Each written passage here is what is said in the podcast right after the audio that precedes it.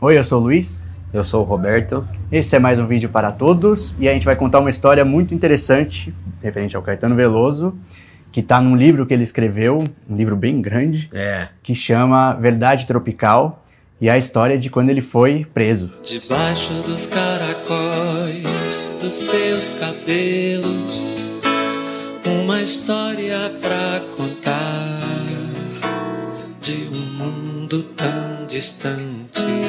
A prisão do Caetano aconteceu em fins de 68, aqui em São Paulo. Ele, tá, ele morava no centro da cidade e um dia, nas primeiras horas do dia, ele foi acordado pela Polícia Federal, chegando na casa dele e falando que a- as autoridades militares tinham umas perguntas para fazer para ele. Sim. Ele achou que se tratava de um interrogatório, alguma coisa bem simples, bem rápida. Então ele logo falou: "Tô pronto, quando vocês quiserem". Ou seja, nessa época nem era tão bizarro quanto seria hoje, né? Entrar, chegarem militares ou policiais É, na sua um- casa. uma visita assim. É. Só que um dos policiais falou assim: melhor você buscar tua escova de dente. Nessa, com essa fala, ele já desconfiou que talvez durasse um pouco mais do que ele imaginava. Então ele foi se preparar, foi se arrumar. E nessa, nessa preparação, nesse meio tempo, ele viu os policiais comentarem entre eles Sim. que eles iam dali iam buscar o Gilberto Gil. Sim. Só que Caetano, na hora, ele, ele se lembrou que o Gil estava dormindo na casa dele aquele dia, Sim. em outro cômodo. Então ele foi até a Dedé, que era a companheira dele na época, e falou assim: ó, vai até o Gil, a- fala para ele o que está acontecendo e diz para ele, para ele voltar para casa dele e esperar lá. Sim. E de fato o Gil conseguiu fazer, conseguiu fazer isso sem ser percebido. Os policiais não perceberam. O Caetano ele fez isso porque ele achava que os policiais achariam muito estranho encontrar dois, dois interrogandos Sim. no mesmo local. Ah, já deviam estar planejando coisas, né? É. Eu lembro quando você me contou, eu até pensei, mas por que, que ele ia falar, né, pro Gilberto Gil e justamente ser pego, né, na casa dele? Aí que vem essa explicação. Mas aí depois o Caetano se arrependeu muito desse conselho. Quando ele percebeu que de fato estava acontecendo, que ele estava sendo levado preso, ele falou: puxa vida, eu devia ter falado pro Gil fugir. Sim. Mas é que Caetano diz que naquele momento era, ele nem, nem, pens- nem passava pela cabeça dele essa possibilidade. Ele até fala isso no livro. Ele fala assim: estávamos tão habituados a hostilizações por parte da esquerda, éramos tantas vezes acusados de alienados e americanizados, que quando me vi diante daqueles policiais, imaginei que me estavam levando para uma conversa com algum oficial de São Paulo, o qual nos, traria, o qual nos trataria como rapazes interessados apenas em divertir o público, e, no máximo, exigiria explicações sobre nossa participação na famosa passeata dos 100 mil.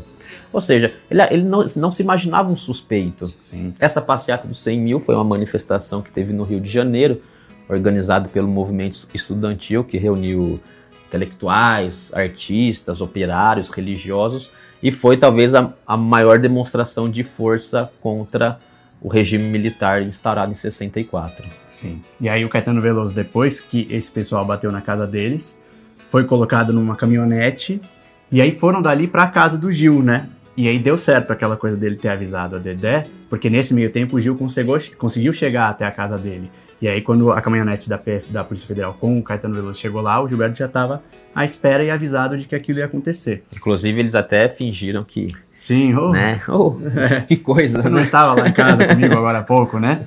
E aí pegaram e foi Caetano Veloso, Gilberto Gil e a equipe lá que foi buscar eles pro Rio, né? De carro mesmo. Chegando lá, eles foram levados para um quartel do Primeiro Exército, né? No centro do Rio de Janeiro. E chegando lá, já foram colocados numa sala para serem interrogados. Então até aí até continuou aquela ideia de que o Caetano Veloso imaginou que ele ia ser um interrogatório, né? É uma como, coisa como rápida. devia até acontecer, eu acho, com os pares, né, desse pessoal. E aí chegou um, foram colocados lá e aí chegou e sentou-se na frente deles um general, né? E aí é uma cena bem assim de filme, porque é um cara que vai querer intimidar você. E como ele fez essa intimidação? Tipo, ficando em completo silêncio durante muito tempo. Então ele chegou e ficou olhando para os dois, simplesmente olhando. Você também não sabe muito bem, fica um pouco intimidado, melhor não falar nada, É. então vou esperar para ver o que esse cara fala.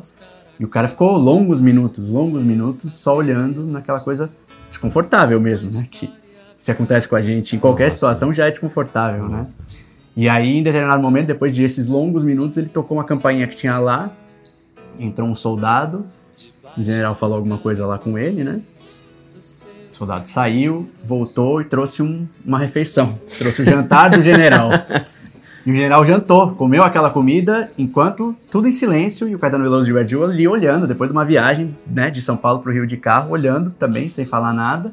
Fez a refeição, chamou de novo né, o soldado para vir, retirar o prato, continuou olhando para eles. Imagina que, que agonia, É, né? é, Você não sabe o que vai acontecer, para que, pra que, que você Você tá não sabe ali, onde né? tá. É, é. E aí, depois de mais um longo tempo, tocou a campanha de novo e vieram aí dois soldados. O, o general se retirou e aí os soldados pegaram o Caetano e o Gil e aí jogaram o Caetano numa solitária, né? E aí ele ficou numa, numa solitária, um lugar que tem uma, uma latrina, um chuveiro, né? E, uma, e um lençol, E um, cobertor, né? cobertor velho. algo para você se cobrir, né? Mínimo. E aí lá ele fez amizade com um, um, um, um companheiro, não é nem um companheiro de cela, porque o cara ficava na outra, na cela ao lado, mas conseguiam se ouvir, né? E era um velho comunista que conversava com ele ali, pelo menos alguma companhia ele tinha. E aí esse até esse, esse velho comunista ele é, ficava pedindo pro Caetano cantar uma música do que tinha ficado famosa com o Orlando Silva lá nos anos 40 que chama Súplica. E aí eles faz- fizeram essa amizade, né? Foi uma forma do Caetano Veloso, pelo menos, não, não endoidecer É. totalmente, né? Essa, é- essa história se passa mais ou menos no final do, do ano, né? Então, o Caetano Veloso já era dezembro, então ele passou esse ano novo nessa cela, nessa, nessa solitária que É. ele tava. Na verdade, essa, essa solitária já é num quartel da polícia do exército. Sim. Ah, não é onde ele foi interrogado antes, É, né? daquele interrogatório com aquele general maluco lá, ele foi levado pro quartel do- da polícia do exército. Sim. E aí lá que ele conheceu esse velho comunista, e o velho comunista, inclusive, como era fim do ano, conseguiu, com a ajuda de um carcereiro ali, naquela malandragem, contrabandear um vinho pra comemorar a passagem de ano, né? E aí o Caetano Veloso fala que ele não conseguiu aguentar, ele tava tão desanimado que ele acabou dormindo. E fala que foi a única vez na vida inteira dele que ele é, teve uma passagem de ano dormindo. E que isso desanimou muito ele, porque foi, foi como uma derrota pra ele, né? É. Ele queria que, que, que aquele momento Pelo menos- celebrar pelo menos uma passagem de ano fosse uma, uma investida contra os Um militares. golpe contra, contra a prisão, né? Sim. Contra aquela situação que ele estava vivendo. Sim. Nesse quartel também estava preso o Enio Silveira, que era o dono da, da Civilização Brasileira, uma editora Uhum. ligada à esquerda. E o Enio conseguiu infiltrar, contrabandear dois livros para o Caetano. Um deles, O Bebê de Rosemary, e outro que eu sei que você gosta muito. Inclusive, você leu graças a mim. Eu imagino, te conheci já tinha lido esse livro. eu te emprestei. Imagina, tinha lido no colegial já esse livro. Então você releu. Assim, graças a você, eu reli. Que é O Estrangeiro. De quem? Como é que se fala o nome? Do Albert Camus. Camus. E o Caetano até fala que ele não consegue imaginar dois livros mais inadequados para se ler quando está preso. Eu, mesmo adorando o estrangeiro, realmente, se eu tivesse uma solitária naquela situação incerta, eu não, não era um livro que eu pediria pra ler, ou pra reler, né? Mas, de qualquer maneira, a leitura acabou distraindo um pouco Sim. aquela, aquela situação horrenda que ele vivia. Um dia chegou um oficial e falou assim: Ó, se arruma que você vai embora. Sim. O Caetano até teve um pouquinho de esperança, falou assim: pô, talvez seja o, interrogatório finalmente.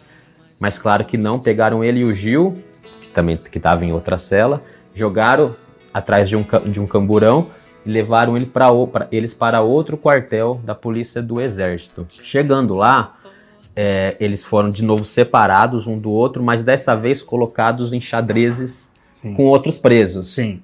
Não sozinhos. não sozinhos. E o Caetano diz que quando entrou, ele abraçou todos aqueles desconhecidos como se fossem amigos, tamanho a solidão que ele sentia, né, de, de não ver pessoas. Sim. E, e eram na maioria jovens que eram de uma associação católica de bairro ligado a algum padre comunista, estavam presos por isso. E, e um desses jovens viu a apreensão do Caetano, o nervosismo dele, e sugeriu que eles rezassem um terço. Uma sugestão que o Caetano adorou, assim, era uma coisa que ia fazer ia fazê-lo se, se sentir bem. Fazer algo, né? Com, um É, coletivo, né? é, Coletivamente, conjunto. né? Mas foi só começar a oração por um militar já entrar enfurecido na cela e aos palavrões arrancar o terço da mão desse rapaz e mandar todo mundo calar a boca. Que é aquela vontade de desumanizar completamente, né? É. Você pode imaginar que, sei lá, uma, uma, uma oração em conjunto. Vai incomodar. Ah, a vai- chance do cara também ser católico é bem grande, né, no Brasil, mas você tenta desumanizar qualquer Ao pessoa. máximo, É, né? Agredir de qualquer maneira. sim. O Gil também estava tava na cela ao lado, estava preso com, com jornalistas, com escritores, entre eles o Ferreira Goulart. O Caetano até fala que o Ferreira Goulart desenvolveu um sistema de comunicação por bilhetinhos entre as celas, então eles trocavam, Sim. trocavam mensagens.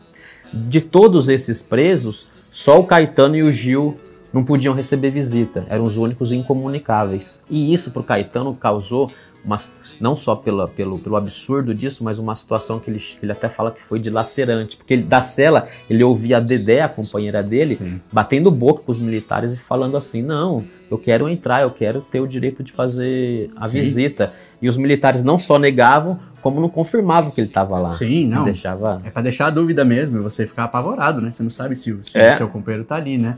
E aí nessa, nisso já tinham se passado, tipo, se passado muitos dias, né? E o Caetano Veloso, lembrando, né? Quando ele saiu de casa, ele imaginou ainda que fosse um interrogatório, suspeitou que podia ser mais que isso, porque o cara falou da escova de dentes. Então ele ficou desde então apreensivo, que não sabia, ninguém explica nada, né? Nessa situação. O general lá, que era o primeirão, não falou nada. Os outros são carcereiros, ficam só, leva de lá pra cá e não fala nada, não, não sabe, né? E aí um dia veio um soldado e chamou o Caetano, né? Tirou ele da cela. E aí veio o soldado com, com do- dois soldados, na verdade, e um deles com uma metralhadora foi caminhando atrás dele com aquela metralhadora apontada. E aí o Caetano Veloso falou: Nossa, eu acho que agora agora eu vou ser morto, né? É, já há tanto tempo eu tô aqui, pode ser que tanta gente já considere que eu possa estar morto mesmo, vão, vão me apagar aqui. E aí eles foram caminhando, caminhando. E aí, naquele quartel, uma hora chegaram assim numa. iam passando por uma alameda, assim, e chegaram num lugar que, cercado de edificações. Que na minha cabeça eu até imaginei como um lugar assim bem parecido com aqueles mesmo de execução que você tinha É. em algum, sei lá, quadros que você vê, uma coisa muito tenebrosa mesmo. E aí um dos militares mandou ele parar Chegando perto da última, assim, É. né? e aí ele mandou ele parar e aí ele ficou naquela. E não virar, né? E não virar pra trás. E ele ficou esperando o tiro mesmo, né? Só que aí ele mandou o Caetano entrar numa das edificações que ficavam, né? Que rodeavam esse, esse espaço, né? É um espaço aberto ali no meio de edificações. Mandou entrar em uma delas. E aí lá tinha um barbeiro, com uma máquina e tesoura na mão. E aí ele percebeu que iam cortar o cabelo dele, né? E, e foi o que aconteceu, cortaram. Ele tinha aquela cabeleira daquela época mesmo, né? Que ele era bem, bem cabeludão. Sim. E aí ele percebeu que aquilo era uma forma que os militares tinham encontrado de tentar humilhar ele, né? Aquela, essa mesma coisa que a gente falou de desumanizar. Só que isso foi tão. Depois, depois de Foi tudo tão que ele mal fez- calculado É. pelos militares. a estratégia de colocar nesse momento, depois de tanto tempo, acabou tendo o efeito contrário, porque aí foi um alívio pra ele. Só vão cortar o meu cabelo, não vão me matar. Então tá ótimo, que seja só isso. Não, é, ele falava assim, eu nem porque o cabelo na época era, era um símbolo do Caetano e da, e da personalidade da e do movimento musical que ele participava. Mas ele fala, enquanto estava preso, eu nem lembrava que tinha Sim. cabelo comprido. Sim, imagina. Depois que os militares cortaram o cabelo do Caetano Veloso, ele diz que não sabe muito bem, mas os cachos, os cabelos dele foram parar nas mãos da Dedé, né, mulher dele na época. Ele, ele diz até que ele é, deve ter sido uma coisa tão, tão confusa na época e, né, se- imagina, você tá muito estressado, né?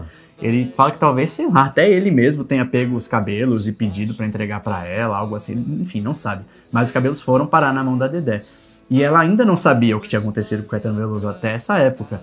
Então ela foi e, como, como se jogam as cinzas, né? Algumas pessoas jogam cinzas do morto ao mar, ela jogou os cabelos dele ao mar. Então até demonstra um pouco que ela realmente não sabia e considerava que ele podia estar morto mesmo, né?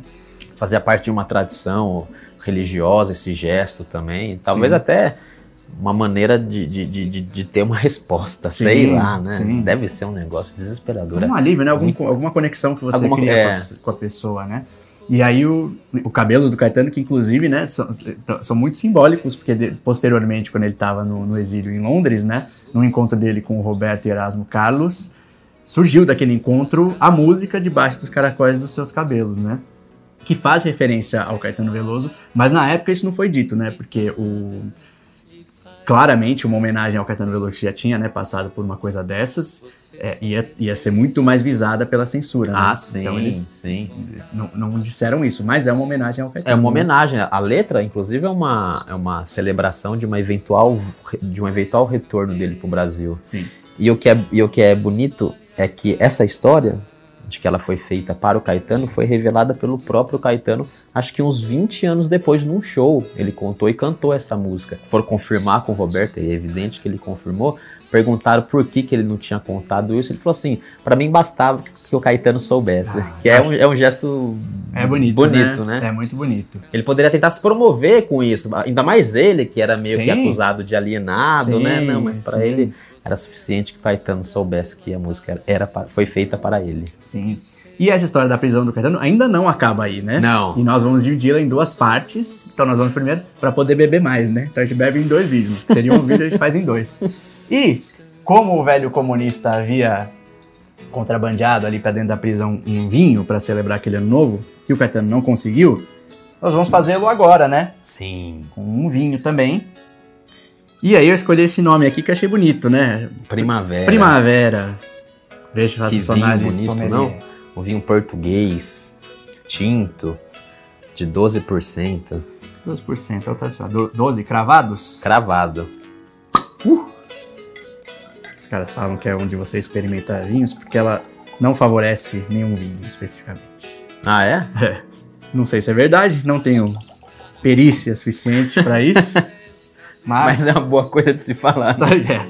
Um brinde ao Caetano. Um brinde ao Caetano, ao velho comunista, que fez ao Gil. Felizmente essa história termina bem, mas a gente faz no próximo vídeo, né? Até.